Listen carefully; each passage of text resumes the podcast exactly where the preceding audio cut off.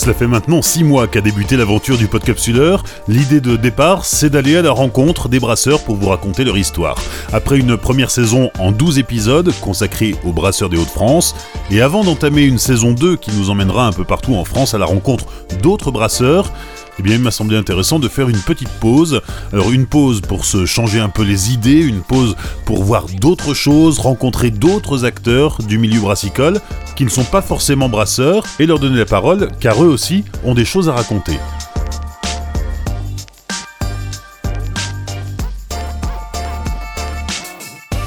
Hors série numéro 1, Cyril Hubert, biérologue et sommelier de la bière.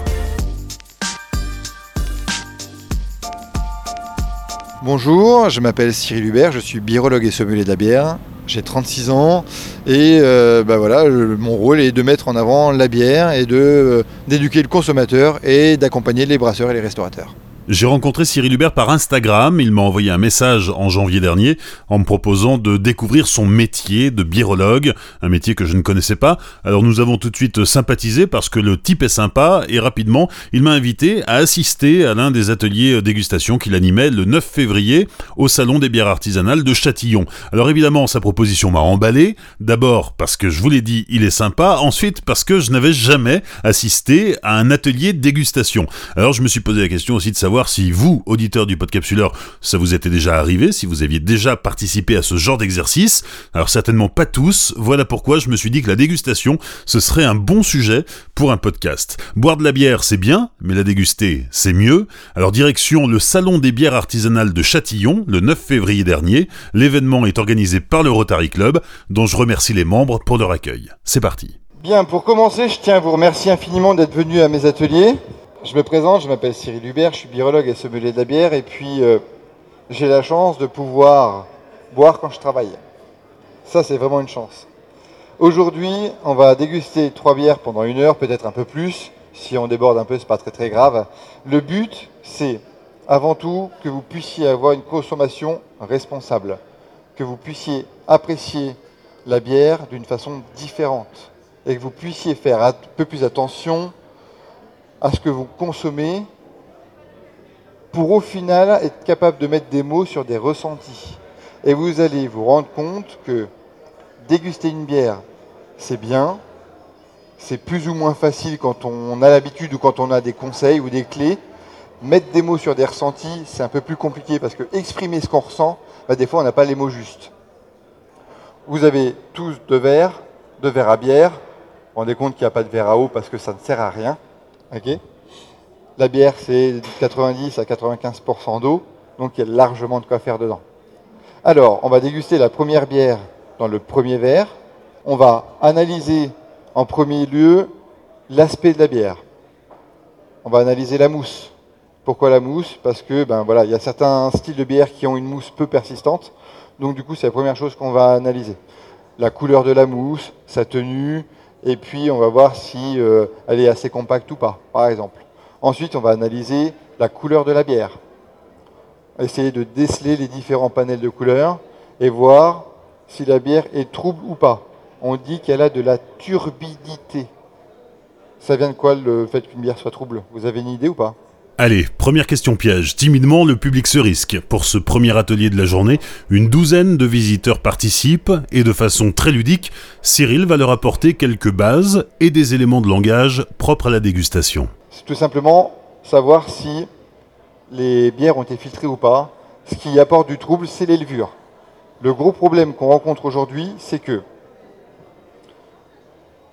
une grosse partie des consommateurs sont tellement habitués à consommer des bières industrielles, insipides et dénuées de goût, limpides, brillantes, très jolies, que dès que l'instant que le consommateur voit une, bière avec des levures, pense que c'est une bière qui a un défaut. Mais ce n'est pas le cas. Il n'y a pas de levure, il n'y a pas de bière. Ce sont les bières qui transforment le sucre en gaz carbonique et en alcool. Ça, c'est réellement important. Dites-vous que c'est un peu comme la dentelle de la danseuse. Voilà. On a un peu de mal à s'en passer. Bien. Donc on va faire l'analyse visuelle, regarder aussi l'effervescence, et puis ensuite on va faire l'analyse olfactive. Avec notre nez, on va essayer de déceler les différents arômes. N'ayez pas peur, vous allez tous participer. Personne n'a la science infuse et la vérité absolue n'existe pas. chacun a ses propres ressentis personnels. Parce qu'on a tous une expérience gustative qui nous est propre depuis notre enfance. Comment ça se passe un atelier de dégustation? Alors écoute, en général ça se passe bien. Euh, j'ai toujours euh, l'habitude de montrer aux gens comment on déguste une bière. Euh, je l'ai fait passer par l'analyse visuelle, l'analyse olfactive et l'analyse gustative. Et le but c'est de faire travailler tous les sens, les cinq sens. Le sens du toucher, de l'ouïe, de l'odorat, de la vue et du goût, bien évidemment. Les gens qui viennent dans tes ateliers ne sont pas forcément des, spécialistes. ce sont quoi? Des amateurs, des amateurs lambda, des amateurs un peu plus expérimentés? Alors écoute, j'ai la chance d'avoir de tout, autant euh, des épicuriens, des, euh, brasseurs, j'ai la chance d'avoir des gens qui travaillent euh, en, tant que, scientifiques, j'ai de la chance d'avoir des, des amateurs, des gens qui n'y connaissent absolument pas, enfin qui s'y connaissent pas en bière, et des gens aussi qui n'aiment pas la bière au départ, et qui en ressortant de mes ateliers ben, se disent, ben ouais en fait j'aime bien la bière. Tu as des brasseurs qui viennent s'initier à la dégustation de la bière? Alors non, ils ne viennent pas s'initier à la dégustation de la bière, mais en tout cas ils viennent à mes ateliers pour euh, euh, apprendre un peu plus le vocabulaire de la biérologie et être capable de mettre des mots sur des ressentis. Parce que souvent de fois ils expliquent leur bière avec leurs propres mots, mais des fois il leur manque un peu de vocabulaire, donc c'est pour ça qu'ils viennent chez moi. C'est comment ton prénom? Amélie. Ton prénom c'est comment? Jérôme. Admettons que Amélie, ses parents l'ont habituée à manger du pamplemousse depuis qu'elle est toute petite. Ok? Si je lui bande les yeux et que je lui mets un pamplemousse sous le nez, il y a de grandes chances qu'elle puisse reconnaître l'arôme. Parce que son cerveau l'a enregistré. Si maintenant, je lui mets le morceau de pamplemousse dans la bouche, avec la forme, la texture, le goût, elle va forcément savoir que c'est un morceau de pamplemousse. Jérôme, lui, ses parents ne connaissent pas le pamplemousse. Ils lui ont donné des oranges. Si je lui mets le morceau de pamplemousse sous le nez, on sait que Jérôme, il est doué. Peut-être qu'il va dire que c'est du pamplemousse. Ok, il a une chance sur deux. Peut-être qu'il va dire c'est de l'orange, c'est peut-être des agrumes, sans trop savoir. D'accord? Si maintenant on est amené à déguster une bière avec des arômes d'agrumes, si Amélie elle me dit qu'elle sent le pamplemousse et Jérôme il me dit qu'il sent l'orange, l'un dans l'autre on est dans les agrumes, c'est juste. Si Amélie elle me dit ben moi je sens le concombre, il y a peut-être un problème. Ok? Bien. Une fois que l'analyse olfactive est terminée, on va faire l'analyse gustative. On va enfin pouvoir boire.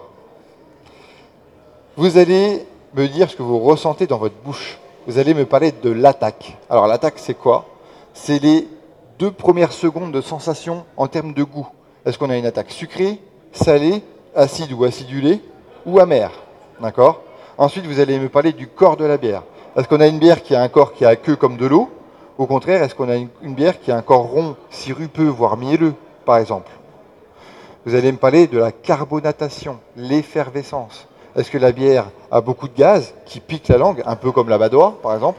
Ou au contraire, est-ce que la bière a des bulles très fines, très fluettes comme ça? Et ensuite, vous allez me parler de la finale. Alors, c'est quoi la finale? Vous avez une idée? Eh oui, je vais vous expliquer. Bah, contrairement à une dégustation de vin, nous, on ne recrache pas la bière, on l'avale. Mais est-ce que vous savez pourquoi on l'avale? Le goût qui revient après, on appelle ça la rétro-olfaction, rétro-nasale. C'est-à-dire, vous avez peut-être déjà vu le, dessin de la langue avec le sucré, le salé, l'acide. Ça aujourd'hui, ça ne veut plus rien dire parce que des capteurs de sucre, d'acidité et tout, il y en a partout sur la, langue. Mais les capteurs d'amertume sont principalement dans le fond de la langue. Donc, pour avoir la rétro-olfaction, on est obligé d'avaler. On va déguster la première bière dans le premier verre. Je vous demanderai de garder un fond, d'accord? Parce qu'on reviendra au niveau du nez dessus. Parce qu'avec la chaleur, des fois, il y a aussi des arômes qui se libèrent. On va déguster la deuxième bière dans le deuxième verre. Et une fois qu'on a terminé l'analyse, on revient sur le premier. S'il y a des arômes complémentaires, vous m'en parlez. Sinon, on vide dans le seau. Bien évidemment, je vais vous poser des questions pendant l'atelier. Et bien sûr, la personne qui ne répondra pas bien pourra boire une gorgée du seau. Comment tu t'y prends? Tu dois guider la personne que tu as en face de toi, la personne qui participe à cet atelier, pour lui dire ce qu'elle doit euh, sentir, goûter? Alors oui, en tout cas, j'essaie de faire, de montrer aux gens comment on déguste une bière en fonction de ma perception des choses. Euh, moi, j'ai appris d'une certaine façon, donc j'essaie d'inculquer ça.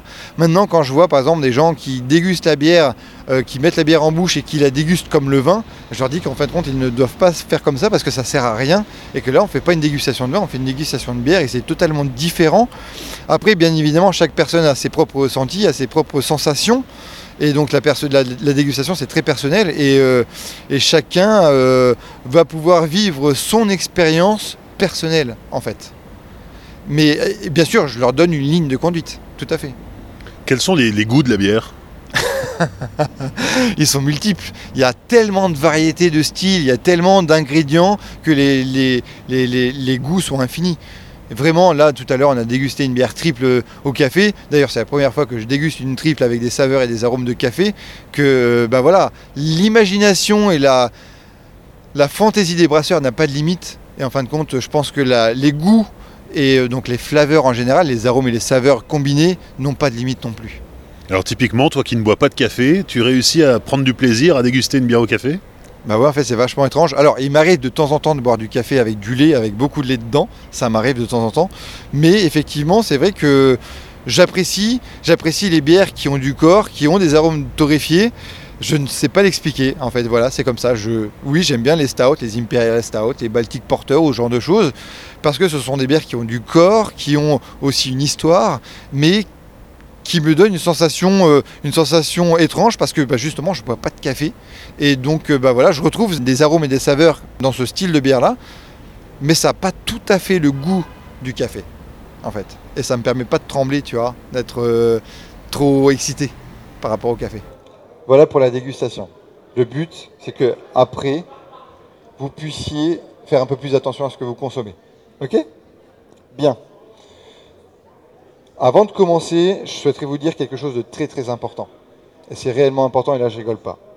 Vous avez compris? Alors à ce moment-là, dans l'atelier, tout le monde se met à trembler. Tu te dis mais qu'est-ce qui va nous sortir? Qu'est-ce qui va nous dire? Ouais, il y a des gens qui ont des problèmes avec l'alcool, c'est une maladie grave, etc. Eh ben non, pas du tout. L'appellation de la bière ne se fait pas par la couleur. Blonde, blanche, ambrée, rousse. Alors ambrée, rousse, c'est pareil, hein, c'est la même chose. Sachez-le ça veut rien dire. C'est typiquement commercial. Alors, je respecte bien évidemment les brasseurs qui mettent aussi l'appellation euh, blonde ou euh, blanche sur, sur leurs étiquettes, parce que les consommateurs sont habitués à appeler la bière comme ça. Bien évidemment, ils doivent aussi garder leurs clients. Ça, c'est important. Maintenant, ce qui est intéressant, c'est d'appeler la bière par le style, qui équivaut au cépage, comme pour le vin. C'est comme si vous alliez dans un garage pour acheter une voiture, d'accord Puis vous dites au vendeur, bonjour, je voudrais acheter une rouge. ok, bah, c'est cool. Voilà. Tout le monde connaît les bières communément appelées bières blanches. On appelle ça bière blanche parce que ça vient de la mauvaise traduction de Weissbier, bière de blé, ok Ou effet Weizen. On utilise du froment. Petite question qui joue, enfin qui concerne le seau. Est-ce que vous pouvez me dire quels sont les quatre ingrédients de base qu'on utilise pour fabriquer de la bière? Houblon haut, les levures, ouais. Et le quatrième, c'est quoi? Le malt. Le malt d'orge principalement, mais on peut utiliser d'autres céréales maltées. Pour avoir une bière blanche, on rajoute du froment. Ok? Là, vous avez devant vous des petits pots, ok, avec des grains de malt. C'est les deux mêmes sortes de grains, sauf qu'il y en a un qui a été torréfié et l'autre qui ne l'a pas été. Donc imaginez-vous maintenant que les grains de froment, on les fasse torréfier comme ça ça reste du froment, vous êtes d'accord? Eh bien, vous aurez une bière blanche brune. Voilà. Je ne peux pas aller plus loin dans l'explication. Il y a un truc sur lequel tu insistes beaucoup dans tes ateliers, c'est que euh, une bière blonde, une bière ambrée, une bière brune, aujourd'hui, ça veut plus dire grand-chose. Alors oui, effectivement, l'appellation de la bière par la couleur, ça veut absolument rien dire. Ça ne donne aucune indication ni sur les arômes, ni sur les saveurs, ni sur l'histoire du produit, ni sur son origine. Ça donne éventuellement l'indication de la variété de malt qu'on a utilisée. Maintenant, les, styles de bière existent. On a la chance d'être en 2019 et d'avoir Internet. Et bien maintenant, euh, il faut savoir que l'appellation de la bière par le style, c'est un peu comme l'appellation du vin par le cépage. C'est exactement pareil. Donc, je ne demande pas aux gens de devenir des experts, parce que ben voilà, c'est aussi notre métier. Mais maintenant, en sachant que le monde de la biérologie est là, il y a de plus en plus de, de, salons et de festivals sur la bière, il y a de plus en plus de livres sur la bière, il y a Internet maintenant, les gens ont la possibilité d'avoir des informations.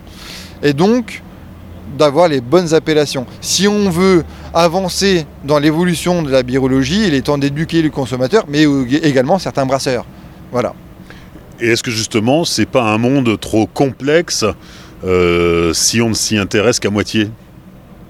Non, parce que même si on ne s'y intéresse pas d'une façon euh, euh, trop prononcée, on peut quand même avoir la chance d'être surpris et d'avoir de très très belles réussites et de, belles découvertes, de, découvrir des belles pépites et au final de pouvoir se, dire bah en fait voilà j'ai découvert un produit qui m'a vraiment touché. Même si je m'y intéresse pas waouh j'ai eu l'effet waouh. Eh ben, je vais peut-être faire un peu plus attention maintenant à ce, que je, consomme. Voilà. Quand vous retournez la bouteille tout doucement comme ça, vous voyez le dépôt qui tombe? Vous voyez pas une espèce de nuage qui descend?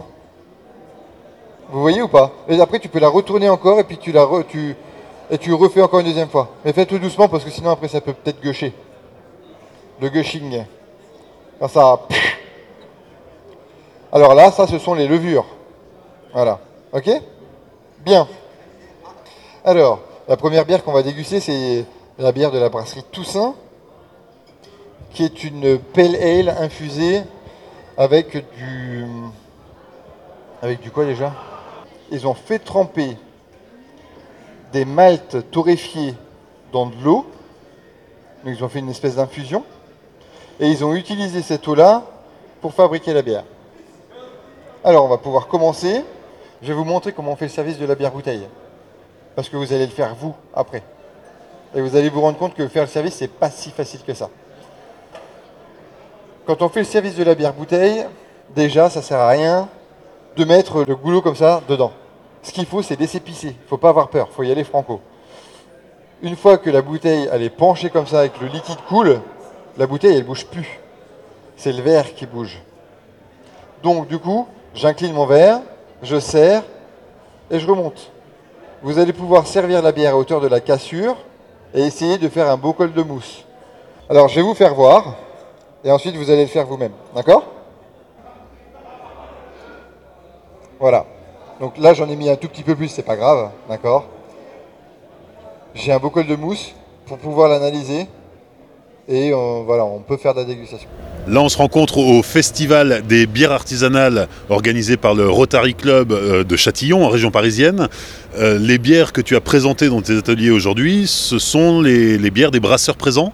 Oui, alors tout à fait. À chaque fois que je fais, euh, que je participe à un événement, un festival ou un salon de bière, à chaque fois dans mes ateliers, je mets toujours en avant les brasseurs qui sont présents sur place parce que c'est une façon pour moi de faire une collaboration avec eux, de mettre leurs produits en avant, de mettre le métier de brasseur en avant. Et bien sûr aussi de leur faire de la pub, hein, bien évidemment, ça c'est clair. Et, euh, donc euh, en contrepartie, on est dans une collaboration pour le festival. Et, euh, donc voilà, je ne peux pas me permettre de mettre en avant des brasseurs qui ne sont pas présents sur place. Si quelqu'un vient à un atelier et, a des questions à laquelles je ne peux pas répondre, ben, le principal c'est qu'il puisse aller voir le brasseur et lui poser la question directement. Ça arrive ça? Bien sûr, oui, je suis pas non plus, j'ai pas la science infuse. Oui, ouais, bien sûr, il y, a des questions auxquelles je, ne peux pas répondre. Mais, mais voilà, c'est comme ça, ça fait. J'apprends aussi tous les jours. La couleur de la bière, elle est comment? On a une mousse qui est quand même assez persistante. Il hein. ne faut pas oublier que là, si on sert la bière au complet dans le verre, on pourrait avoir un beau col de mousse qui tiendrait longtemps. Ok? Et d'ailleurs, vous voyez, là, on a déjà euh, la mousse qui reste sur les parois. On appelle ça la dentelle. C'est-à-dire qu'à chaque fois qu'on boit une gorgée, la mousse elle descend et puis ça laisse de la dentelle. Ok? Donc là la, bière elle est de quelle couleur? Elle est noire. Bah ouais, ben quand c'est noir, bah c'est noir. Maintenant, ce qu'on peut éventuellement faire, c'est un peu plus compliqué, mais je me rappelle de mémoire que l'année dernière, il y avait une lumière là-bas à l'entrée. Donc ce qu'on peut faire, venez avec moi, venez avec moi. On va voir si la bière elle est vraiment noire opaque ou si elle est noire limpide. Voir si on peut voir au travers. Alors là, on voit que c'est pas tout à fait opaque. Euh, on voit sur les, contours du, verre, il y a une couleur un peu rougeâtre, un peu acajou, comme ça. Vous voyez? Donc la bière n'est pas opaque. Bien, on va pouvoir faire l'analyse olfactive. Alors, avec votre nez, vous allez essayer de me dire ce que vous ressentez au nez. Quels sont les différents arômes que vous ressentez? Et n'ayez pas peur de participer parce que je suis sûr que vous n'allez pas vous tromper. Alors là, alors du chocolat, oui, là il y a beaucoup de choses à dire, beaucoup. Café, chocolat, ok. Maintenant, ce que vous pouvez faire éventuellement, là vous avez, euh, vous avez des petits, euh, des sous-verres, si vous voulez. Je vous, je vous laisse en prendre quelques-uns. Vous pouvez boucher votre verre comme ça. Mais vous pouvez le faire avec votre main. Après, le... c'est juste pour que vous puissiez prendre le, le dessous de verre. Vous bouchez avec votre main comme ça. C'est mieux avec la main, en fait. Et puis, vous ouvrez, vous sentez, vous refermez. D'accord? Et c'est bien parce qu'on va faire une petite expérience après. Est-ce que ça vous donne des arômes complémentaires ou pas? Moi, j'ai une pointe de réglisse qui ressort. C'est très agréable au nez en tout cas, c'est très complexe. Alors, bah, maintenant, on va pouvoir déguster et on va voir ce que ça nous dit en bouche. Qu'est-ce que vous ressentez en bouche? Tu sens du réglisse? Moi aussi. Le café, ok. Chocolat, café. Tu sens quelque chose? Ok. Caramel, peut-être un peu plus cuit. Ok. La carbonatation, l'effervescence, elle est comment? Très fine. Très très fine. C'est pas très très grave. Maintenant, vous sentez pas une espèce d'amertume qui reste dans le fond de la bouche quand même? La finale est quand même assez longue. Hein D'accord? Là, je me rends compte que j'aurais dû faire cette bière après. Euh, c'est pas grave, on va se rincer la bouche. On va pouvoir euh, se manger un petit peu après. Maintenant, ce que vous allez faire, vous allez faire comme moi. Vous allez prendre une bonne gorgée, tous. Vous allez prendre une bonne gorgée, faire tourner la bière sur toutes les parois de votre bouche, les joues, le palais, sous la langue. Et une fois que vous allez avaler votre gorgée de bière, vous allez faire comme moi. D'accord?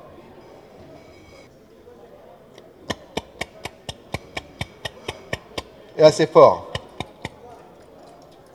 Et là, vous me dites ce qui se passe dans votre bouche. Est-ce que ça vous donne une sensation en plus? Est-ce que ça vous fait ressortir des arômes ou pas? L'amertume ressort, ouais. Il y a plus de fraîcheur, l'amertume ressort. Le côté herbacé, herbeux ressort plus pour moi en faisant ça, par exemple. Ça me donne presque un côté légèrement résineux. Presque. Est-ce qu'il y a des bières que tu as goûtées aujourd'hui et que tu n'as pas aimées, euh, qui ne sont pas ta tasse de thé? Alors, non. Toutes les bières que j'ai dégustées, je les ai appréciées. Il y a certaines bières que j'ai bien évidemment plus aimées que d'autres. Euh, parce que bah, j'ai aussi une prédilection. Mon rôle en tant que biérologue, c'est d'être capable de pouvoir juger n'importe quel style de bière différent au-delà de mes, de mes avis personnels, moi je suis plutôt féru des bières quand même assez charnues, qui ont, un, pourcentage euh, assez fort en termes d'alcool et en termes de saveur, assez complexe. Maintenant, je suis aussi fan de sour. L'avantage ou le désavantage de mon métier, ou en tout cas de ma personnalité, c'est que moi j'apprécie tout style de bière. Mais effectivement, il y a des bières qui me touchent plus que d'autres. C'est comme un peu, c'est comme un peu avec les brasseurs. C'est comme une histoire d'alchimie. Il y a des gens avec qui ça passe euh, bien, euh, d'autres gens avec qui ça passe moins bien. Ben, la bière, c'est exactement pareil. En termes d'odeur, de saveur, de goût, euh, on, a toute une palette de, choses différentes. Est-ce que les, les bières qui sont brassées aujourd'hui sont pas peut-être un peu trop complexes? Bah, en fait, ça dépend, ça dépend bah, justement du brasseur, ça dépend de sa folie, ça dépend du style qu'il veut faire. Si c'est un brasseur qui est un peu foufou, mais qui souhaite rester dans les caractéristiques d'un style bien précis, eh bien, il va pas trop se décaler. Maintenant, l'avantage qu'il y a, c'est qu'il y a tellement de combinaisons à faire, avec, ne serait-ce qu'avec les matières premières, par exemple, eh bien, les combinaisons sont infinies. Donc, moi, ce que j'aime bien, c'est justement être surpris. Il n'y a pas si longtemps que ça, bah, justement hier, j'ai fait une dégustation euh, de quelques bières sans alcool. J'ai été incroyablement surpris. Jamais j'aurais pensé de ma vie que je goûterais des bières sans alcool comme ça. Genre un peu sour, tu vois. C'est juste incroyable. Vraiment. Il y a des modes aussi dans la bière. Hein, euh, euh, les IPA en ce moment, on le, vend en poupe. Euh, les, bières acides aussi, ça commence? Alors oui, effectivement, les bières, les bières très amères comme les IPA ont déjà le vent en poupe depuis quelques années. Maintenant, ça commence à tourner un petit peu. C'est la raison pour laquelle il y a certains sous-styles qui ont été inventés un peu plus, comme par exemple les, White IPA, les Black IPA, les NEPA, ce genre de, produits. Maintenant, on est plus sur la tendance des bières acidulées, les sour, les gueuses, les, les lambics principalement, mais également sur les bières vieillies en fût, des bières, des, bières qui sont euh, euh, mises dans, des fûts de cognac, dans des fûts de rhum, dans des fûts de whisky, dans des fûts de tequila ou dans des fûts de vin. Et c'est ça qui est incroyable parce que ça apporte une telle complexité. Déjà, la bière en elle-même est complexe, mais en plus, elle a une complexité supplémentaire par rapport au fût et à ce qu'il y avait dedans avant. C'est Amaury Derbini qui brasse euh, les, bières de Célestin et notamment la 10, qui disait euh, dans un des podcasts du, du Podcapsuleur, il y a eu euh, une erreur dans l'histoire de l'humanité, c'est que pendant 60 ans on a brassé de la bière industrielle. Alors brasser de la bière industrielle c'est déjà un peu paradoxal. Est-ce que la page est en train de se tourner? Alors oui, elle se tourne, mais elle se tourne... Alors ce qui est quand même assez bizarre, et il faudra être vigilant là-dessus, c'est que les gens boivent moins mais mieux, sont prêts à mettre un peu plus cher dans une bière mais avoir de la qualité, ce qui est tout à fait normal. Maintenant, c'est vrai que le monde de la bière artisanale, elle vend en poupe, mais il ne faut pas oublier une chose, c'est qu'il y a de plus en plus de gens qui se mettent dans l'idée de créer une brasserie, que brasseur c'est un métier, c'est un vrai métier, qu'il y a beaucoup de gens qui brassent à côté mais ce n'est pas leur métier principal, et qu'en fin de compte, la difficulté c'est d'être constant dans la qualité. Et que malheureusement, ben, la sélection naturelle se fait toute seule. Il y a des brasseries qui ferment, il y en a d'autres qui se créent, et en fin de compte, c'est la qualité du produit qui va, qui va vraiment faire la différence, et aussi ben, le marketing, il faut, se dire. Voilà. Quand on déguste une bière, on va travailler ces cinq sens. On en a cinq, ok? Quel est le premier sens qu'on fait travailler en premier? La vue. Pourquoi? La couleur de quoi? C'est ça? T'as dit la couleur? La couleur de, la bière? Avant, avant ça, vous, regardez l'étiquette. Eh c'est la première chose que vous regardez, mais comme pour tout, tout ce qu'on achète, tout ce qu'on achète, on l'achète parce que ça nous plaît visuellement. C'est aussi simple que ça. Donc on fait travailler le premier sens de la vue. Ensuite, on va faire travailler le sens du toucher. Vous allez me dire, mais comment on fait travailler le sens du toucher dans une dégustation de bière? Vous avez une idée ou pas? Par exemple, on sent la bouteille. Alors là, vous allez prendre la bouteille de la brasserie du Bulldog. D'accord Si possible, ne pas regarder les étiquettes. Alors, je sais pas si... Ah oui, il y en a une là. Si tu veux le faire, tu peux. Et là, vous allez me dire si la bouteille est froide ou si elle est fraîche. Elle est froide. D'accord. La différence est que en fonction du style qu'on déguste, la température de dégustation est différente. Je m'explique. Vous prenez un Russian Imperial Stout, une bière très puissante ou un Barley Wine, qui sont des bières qui cotent entre, on va dire, 9 et 15% d'alcool. Ce sont des bières très complexes en termes d'arôme et de saveur, donc de flaveur. Arôme pour le nez, saveur pour la bouche, l'ensemble, les flaveurs. Si vous prenez une bière qui fait 15% d'alcool et que vous la servez au frigo très froide, vous n'allez rien sentir. Faites-les laisser un jour. Prenez une bière, ici sur le salon si vous en trouvez, des bières qui sont très fortes en, alcool. Prenez deux bouteilles. La première bouteille, vous la mettez au frigo très froide et l'autre, vous la laissez à température ambiante. Vous servez à hauteur de la cassure du verre, d'accord? Ça à rien de remplir le verre et vous sentez les différents arômes. Vous allez voir que la bière qui sera froide, vous allez moins sentir que la bière qui sera à température chambrée. Et c'est pareil pour tout. Le chocolat, le, vin, euh, tout en fait. Le foie gras aussi par exemple. Ensuite, on va faire travailler le sens de la vue. On va faire l'analyse visuelle, d'accord? La mousse, la couleur, la turbidité, tout ça. Ensuite, on va faire travailler le sens de l'odorat. Après, on va faire travailler deux sens simultanément. On va faire travailler le sens du goût. Non, l'odorat, c'est pas le nez. Voilà, alors quel, autre sens on fait travailler avec le goût Le toucher. Avec les parois de votre bouche, les dents, la langue, le palais, tout, vous allez toucher votre bière. Et votre bière va, subir une transformation avec la salive. Ça va modifier son goût, ça va modifier son aspect, sa texture. Et ça, c'est important. Voilà il y a un sens qu'on a oublié. Bah oui, j'ai fait exprès de ne pas le dire, c'était pour savoir si vous allez trouver. Lequel? Eh oui, comment on fait travailler le sens de Louis d'après vous? Mais quand on l'ouvre aussi. Si on n'entend pas le psst, ça veut peut-être dire qu'il n'y a pas trop de gaz et que la bouteille est ventée peut-être. Ou que les levures n'ont pas bien travaillé. Je pense qu'il n'y a pas un seul brasseur à qui c'est pas arrivé. Toi, Cyril, tu viens du secteur de la restauration. De plus en plus, hein, euh, la bière à table, euh, c'est de bon augure. Euh, on, tend vers ça, ça se, développe. Les, accords mets et bières, c'est quelque chose qu'on creuse de plus en plus alors les accords bières, c'est quelque chose qui me touche particulièrement parce que justement, vu que je suis issu de la restauration depuis, je, travaillais dans des établissements gastronomiques et, traditionnels, dont des relais et châteaux pendant une quinzaine d'années, le fait d'avoir bifurqué dans la, birologie et de faire des accords bières, ça me permet de garder un étrier au niveau de la gastronomie. Les restaurateurs eux-mêmes sont un peu frileux quant à la bière.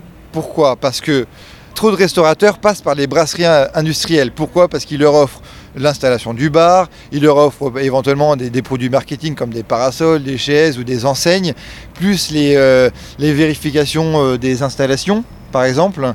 Et au final, euh, ils font pas aussi la même marge sur la bière que sur le vin. Par exemple, une bouteille de vin que tu achètes 5 euros, tu peux la revendre facile 15-20 euros. Une bouteille de bière que tu achètes 3 euros, tu peux pas la vendre 15 euros. C'est impossible. Et donc les gens ont toujours cette connotation de, de vin aimé à table. Maintenant, il y a de plus en plus, enfin, en tout cas quelques restaurateurs qui, commencent à enlever les œillères et à se laisser faire avec la bière. Et ils ont raison, parce qu'en fin de compte, les accords mets-bières, c'est juste quelque chose d'incroyable. Et c'est tellement plus, c'est tellement mieux que le vin. Je suis désolé de, le dire ça comme ça, mais effectivement, il y a tellement de, styles de bière, de, saveurs et d'arômes et de complexité en termes de bière que encore une fois, les accords sont infinis et qu'il faut se laisser porter par la magie de la biérologie et, faire confiance un petit peu à la bière. Et je pense que la bière a vraiment sa place sur les grandes tables des restaurants. Et il est temps que les restaurateurs se réveillent et qu'ils fassent confiance à la bière et aux brasseurs.